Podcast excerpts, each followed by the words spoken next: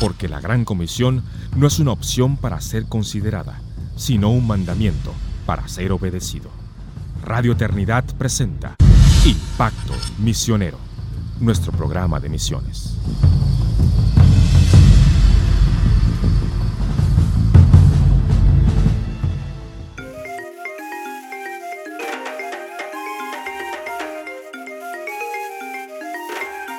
Este es una nueva entrega de su programa Impacto Misionero, el podcast de misiones de Radio Eternidad. Y les acompaña una vez más Janine Martínez desde la ciudad de Guatemala.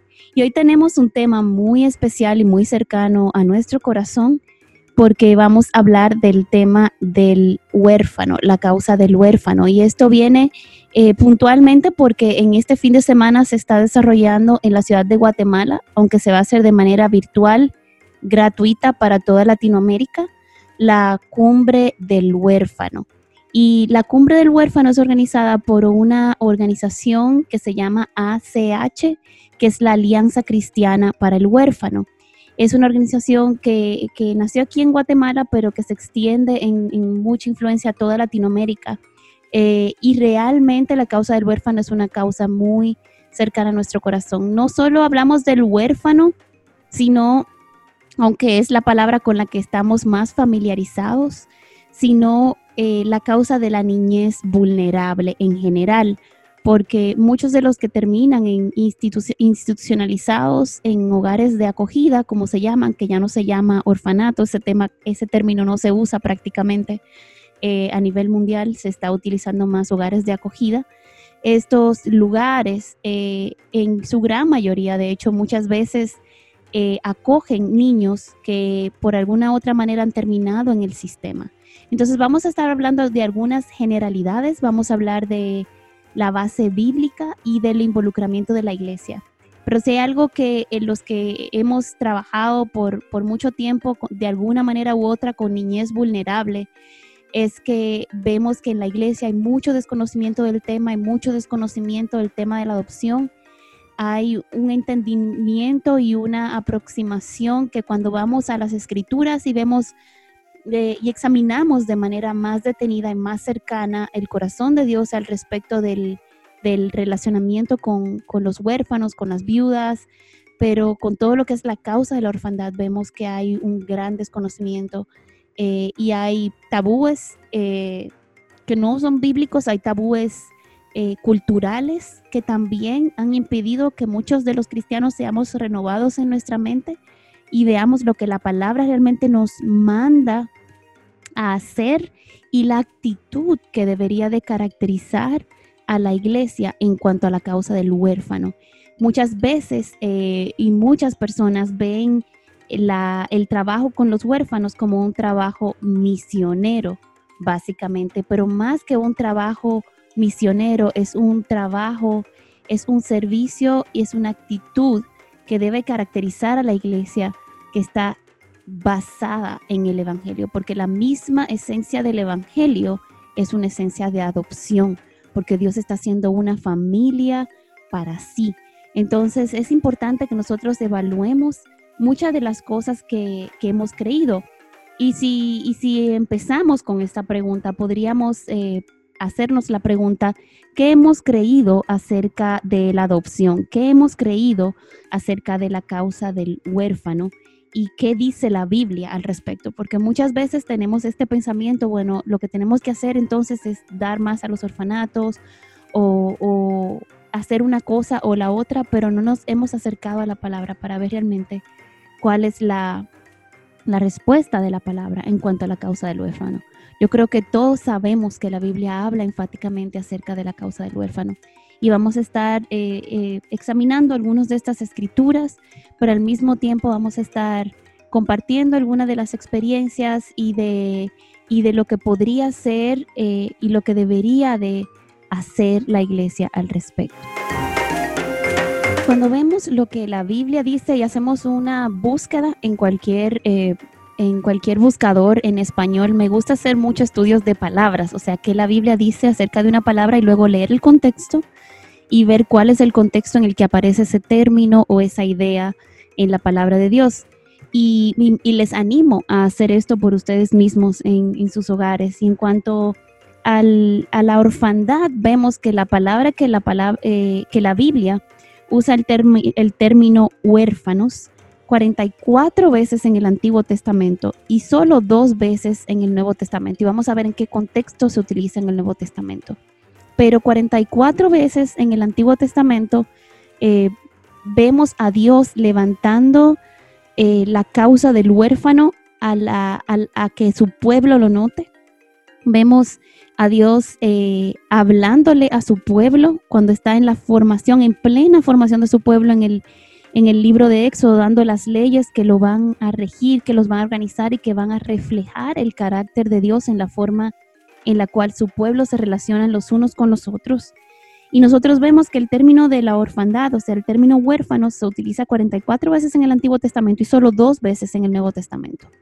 Y luego vemos que en el Nuevo Testamento, eh, solo el Nuevo Testamento utiliza el término adopción. Y es muy interesante que la idea de la adopción es una idea basada en el Evangelio, basada en, el Evangelio, en el centro, en el corazón del Evangelio, donde nosotros vemos que ya somos adoptados en la familia de Dios como hijos de Dios. Entonces, es muy interesante el ver que el término de la orfandad tiene una contraparte con el término de la adopción, donde la orfandad es muy relevante en el Antiguo Testamento y en el Nuevo Testamento. Entonces vemos que sigue existiendo, pero hay un tipo de orfandad que deja de existir porque ya todos llegamos, todo lo que hemos puesto nuestra fe en Cristo, hemos sido adoptados y entonces pasamos a formar parte de la familia de Dios. Entonces es muy interesante el ver cómo este término es utilizado en tanto en el Antiguo Testamento como en el Nuevo Testamento. Sin embargo, eh, cuando vamos al libro de Éxodo, por ejemplo, Dios eh, habla a su pueblo, no maltratarás, no maltratarás a la viuda y al, y al huérfano. Y muchos diríamos, ah, bueno, no, no, claro que no lo vamos a maltratar, aunque hemos visto personas maltratando a la viuda y al huérfano.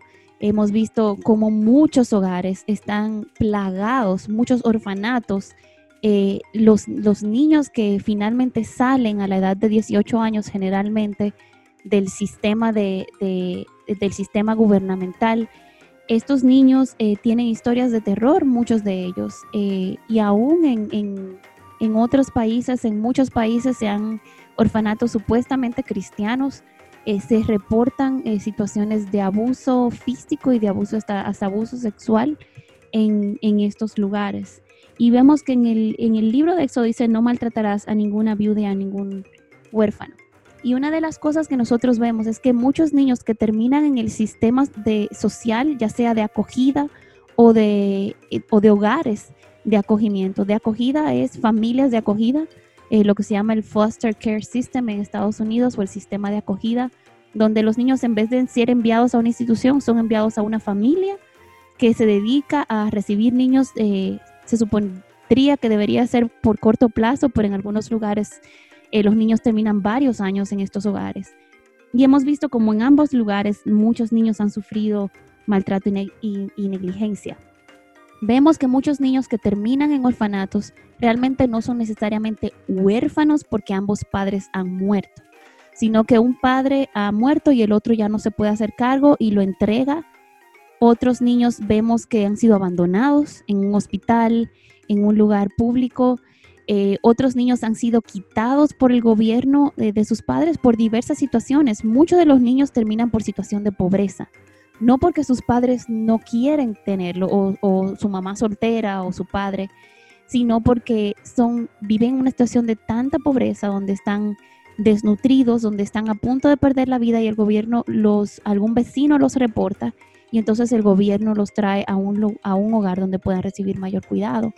Entonces, por eso también existe dentro de este mundo de trabajo con la niñez vulnerable eh, lo que se llama el, la reunificación familiar. O sea, la principal meta es que si estos niños tienen un recurso, lo que se llama un recurso familiar, o sea, algún familiar, un primo, un tío, alguien que se quiera hacer cargo de ellos, lo, lo más, lo importante y lo más... Eh, natural lo más eh, responsable sería que estos niños no terminen en el sistema o, siendo adoptados por alguien que no los conoce, sino que un familiar pueda continuar dándole eh, ser, volverse ese padre y esa madre y esa familia para estos niños. Pero en muchos casos, una de las razones por la que estos niños terminan en el sistema es por negligencia. Padres que tal vez no los abusan, pero no hacen absolutamente nada, lo cual también se constituye en otro tipo abuso. Y yo creo que aquí una de las cosas que llama mi atención es que el Señor se refiere a algún tipo de negligencia. A veces no maltratamos de manera ofensiva, o sea, agrediendo, pero maltratamos con nuestra negligencia. Y yo creo que lamentablemente muchas veces la iglesia de Jesucristo, al no presentarse, al no decir presente, al no dar prioridad al tema de la adopción, al tema del acogimiento, al tema de no solo visitar a los niños un día en un hogar y olvidarnos de ello, al no estar orando constantemente, al no ponerle nombre y apellido a esos rostros, la iglesia ha pecado de negligencia. Y, esos, y la negligencia es un tipo de maltrato. Entonces yo creo que parte del corazón de Dios es llamar la atención de su pueblo y que su pueblo no son los gobiernos los responsables de los huérfanos. En la palabra de Dios vemos claramente de que la iglesia tiene un llamado protagónico en el cuidado y en el abrazo de los huérfanos. Y el cuidado y el abrazo de los huérfanos no son los orfanatorios, no son los hogares de acogida. El abrazo y la acogida de los huérfanos es una familia en Cristo, es la familia de Dios. Entonces, otro aspecto que vemos en, en el Antiguo Testamento es que los, los los huérfanos, los extranjeros, la viuda, en Deuteronomio 14, 29 vemos que Dios tiene un mandato de que ellos habiten en nuestras ciudades y da como una responsabilidad local a, a, que los huérfanos de esa ciudad deben de ser cuidados por las personas en esa ciudad. Y el mandato de Dios en Deuteronomio 14, 29 es que ellos comerán y se saciarán para que el Señor tu Dios te bendiga en toda obra que tu mano haga. Dios toma muy en serio el que su pueblo esté cumpliendo no solamente un día, sino que estos niños estén, estén comidos y estén saciados, estén plenos, estén completos, que nosotros no le estemos dando de la sobra de nuestra comida, ni de la sobra de nuestro tiempo, ni de la sobra de nuestras ropas. Que sea que, que el cuidado del huérfano y la misión con, con el niño vulnerable no sea cosa de un día, sino que sea algo presente en la vida de la iglesia, que forme parte de la vida familiar de la iglesia. Así como cuando nosotros decimos, ah, mire, yo cumplo años y quiero invitar a mis amigos más cercanos, pues tal vez algunos de nuestros amigos están en esos hogares y no como obra de caridad, sino como un amigo, como una obra, como parte de nuestra familia. Ellos no son solo los niños que nosotros estamos cuidando como si fuéramos los héroes de la historia. Ellos son los niños que Dios quiere acoger como parte de su familia. Entonces, que nosotros podamos extender un cuidado al huérfano, no basado en obras de caridad o en simplemente darle lo que nos sobra.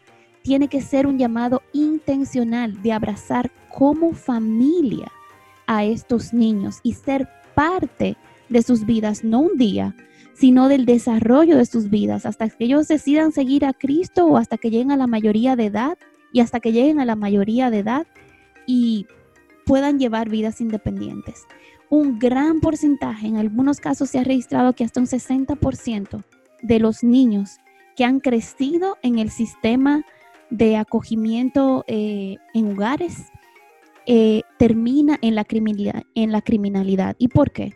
Porque estos niños por 18 años, por lo menos, han vivido completamente protegidos de la sociedad, no han desarrollado vínculos sociales normales, a veces eh, son educados en una escuela y van de la escuela al hogar, del hogar a la escuela. Entonces, no tienen relaciones, no tienen una red social como muchos de nuestros niños, donde tienen actividades extracurriculares, desarrollan amiguitos, pero aparte de esos amiguitos desarrollan, los invitan a sus cumpleaños. Estos niños no están, no son invitados a cumpleaños de ningún niño fuera del hogar.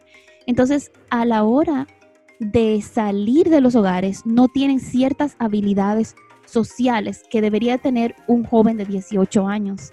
Muchos de estos niños no tienen una red familiar, o sea, el hogar fue su familia.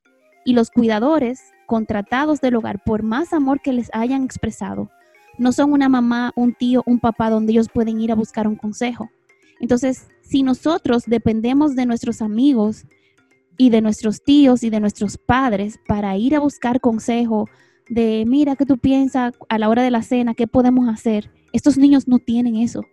Estos niños salen a los 18 años de estas instituciones sin ningún tipo de red social, de seguridad, de dónde ir en Navidad, dónde ir en Año Nuevo, dónde pasar un tiempo. Ellos no tienen esto. Los lanzamos a la calle sin habilidades sociales, sin, sin experiencia laboral, tal vez muchos de ellos, sin habilidades para sobrevivir sin saber hacer un presupuesto, sin saber cuidarse a sí mismos porque la comida les fue dada en, el hogar y lo que tenían les fue dado. Entonces, muchos de estos niños carecen, la mayoría de estos niños carecen de estas cosas. Por mejor trabajo que el hogar haga, nada sustituye a la seguridad que provee una familia y la familia extendida.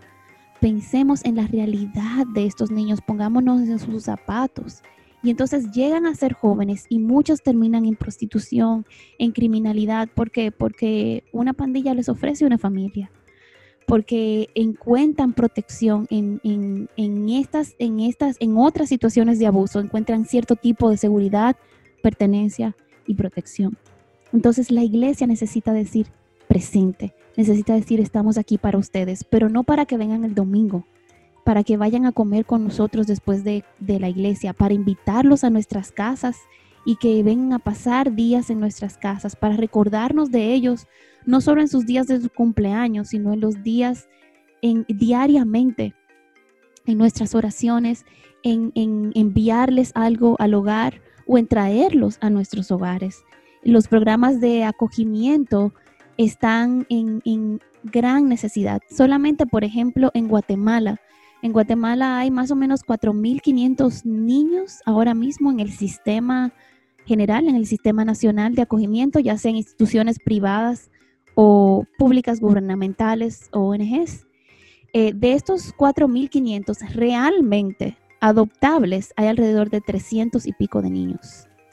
Obviamente el 70% de estos niños son los niños que son considerados adopciones prioritarias porque después de los 7 años casi nadie tiene posibilidad de ser adoptado.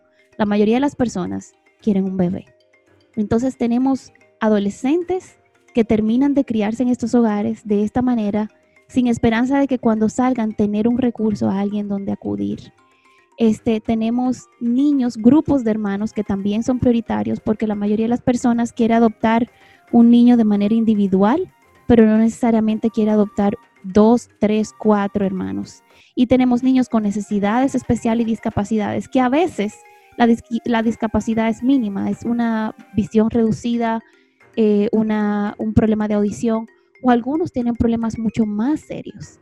La pregunta es, ¿es el gobierno la respuesta de Dios al problema de la orfandad? ¿Es la sociedad la respuesta de Dios al problema de la orfandad? ¿O es la familia de Dios la respuesta de Dios al problema de la orfandad?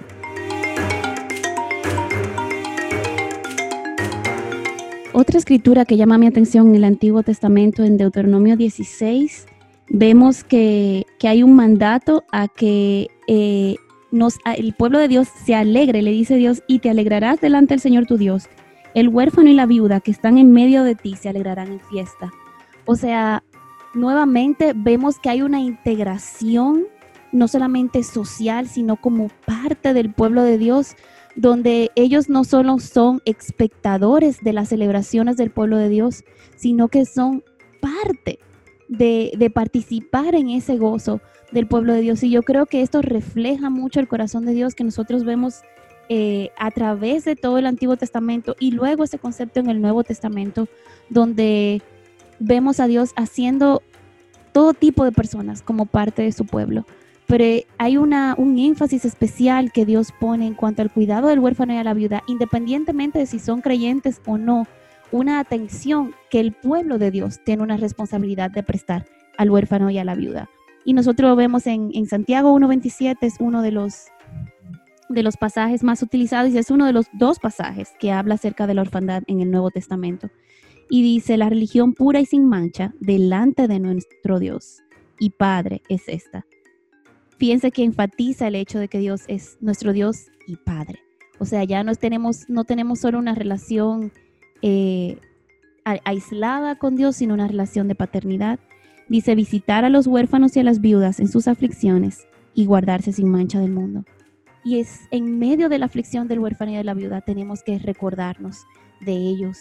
Y, esta palabra visitar tiene un sentido no solo de visitar como nosotros que vamos un día, lo vemos y adiós y no nos vemos por dos años más, sino ese visitar es participar, esa misma palabra como de participar en el sufrimiento, estar con ellos, caminar con ellos. Y esto requiere tiempo. Y esa confianza, ese apego, ese amor se desarrolla con el tiempo, con un decir estoy aquí, no solo un día, sino de manera persistente, de manera perseverante. No queremos, no estamos hablando de intensidad, de estar todos los días ahí, sino de estar de manera persistente, de manera tal de que haya un apego, una seguridad de decirle, yo voy a estar aquí. Por los próximos cinco años de tu vida, yo voy a estar aquí. Y hay un programa en el que eh, tenemos, estamos aquí eh, participando en Guatemala, es un programa de mentorías donde iglesias locales entrenan hermanos en lo que se llama, hay un, en nuestra iglesia, Iglesia Reforma, es un programa que se llama Somos y es un programa que desarrolló un programa de mentoría con entrenamientos previos, con documentación, eh, donde se entrenan mentores, personas que quieran eh, ser mentores de niños en hogares, donde estos mentores visitan una vez al mes, eh, cada dos veces al mes, eh, persistentemente por los años por venir se comprometen a ser parte de la vida de un niño o de un adolescente. Particularmente yo mentoreo ahora con mi esposo. Eh, ah, empecé como soltera y luego con, con, con quien es ahora mi esposo, dos niños en un hogar y ellos son parte de nuestra vida. O sea, siempre pensamos en ellos, siempre oramos por ellos. Nosotros vamos y compartimos eh, una comida con ellos y hablamos, vemos cómo están en la escuela, eh, un día me llamaron porque necesitaban ayuda con una tarea de matemáticas y entonces pude ayudar a uno de mis mentoreados eh, con sus tareas. Eh, y eso ha desarrollado una relación de, amor, de apego y de apoyo que uno, uno de los niños del hogar me dijo un día y, ha desarrollado un amor por todos los demás niños del hogar. Entonces, cada vez que yo llego al hogar, los niños me tratan como si yo fuera la tía. Y hay una niña me dice, es que tú eres el hada madrina de estos niños. y, y wow, qué bueno, pero ellos ven que yo no soy su salvadora, simplemente soy una tía, una persona que va a estar ahí presente y esperamos que cuando estos niños salgan, cumplan la mayoría de edad, los niños del hogar puedan vernos a nosotros como familia extendida, que puedan vernos a nosotros como, como sus tíos, como un lugar, una familia donde ellos pueden venir y buscar consejo y pedir ayuda y ser parte de nuestras celebraciones navideñas, de nuestros, eh, de familia. Y la iglesia necesita hacer esto. Y este es un programa que yo lo veo ejemplar. Ojalá muchas iglesias en Latinoamérica establezcan programas similares donde sí hay una presencia, hay un yo estoy aquí de parte de la iglesia local. Y esto ha sido instrumental y muy importante en este tiempo de pandemia. Entonces, hermanos, hay muchas formas en las que nos podemos involucrar. Eh, conozco también una familia eh, aquí en Guatemala que no son una familia de muchos recursos, de hecho han pasado por muchas vicisitudes económicas, pero ellos abrieron su hogar como familia de acogida a una niña adolescente, una niña madre, una niña adolescente que, tuvo gemelas eh, con solo 14 años de edad y, ellos, se, ellos recibieron esta niña en su hogar y a, sus, y a las dos niñas de la niña. Entonces son padres de acogimiento y abuelos de acogimiento a la vez. Y estos son ejemplos de cómo el pueblo de Dios puede ser presente y cómo el pueblo de Dios realmente se hace parte y se hace partícipe de esta gran necesidad que es el, el servicio, pero no solo como, como decía al principio, no solo como caridad, sino como parte del entendimiento de que como nosotros somos adoptados por Cristo, nosotros adoptamos, nosotros abrimos de manera permanente las puertas de nuestros hogares a niños y adolescentes que necesitan, que necesitan ver la familia de Dios activa en sus vidas y necesitan ver el Evangelio predicado de forma encarnacional encarnado en nosotros ser manos de Dios, brazos de Dios para abrazar a estos niños, para proveer para estos niños y adolescentes y para estar presentes en sus vidas.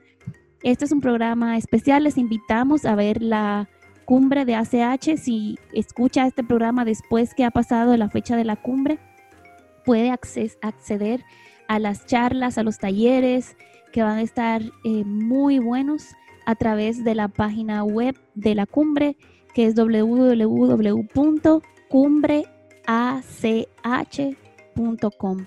Y ahí puede usted acceder a todas las, las ponencias. Bendiciones abundantes a cada uno de ustedes y esta ha sido nuestra, nuestra entrega de Impacto Misionero, el programa de misiones de Radio Eternidad. Hasta la próxima. Viene el día donde cada gran montaña va a querer postrarse al verte cabalgar. Viene el valle más profundo va a saltar para poderte contemplar. Viene el día de Jesús, el Señor. Viene el día de Jesús,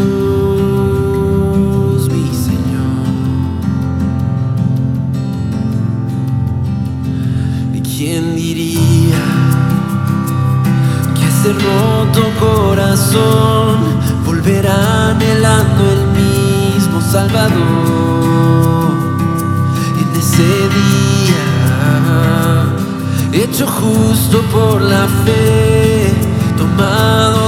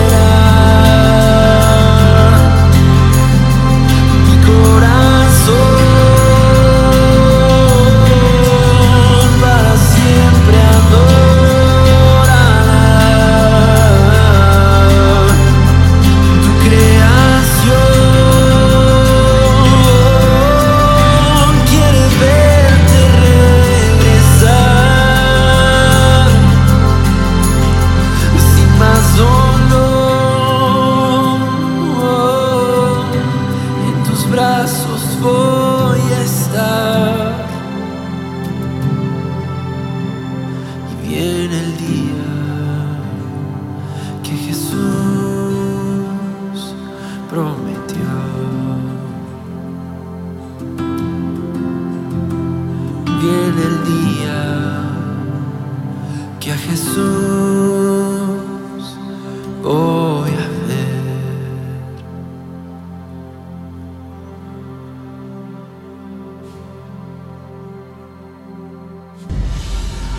escuchado Impacto Misionero, el programa de misiones de Radio Eternidad. Te esperamos en nuestro próximo programa. Impacto Misionero es una producción de Radio Eternidad.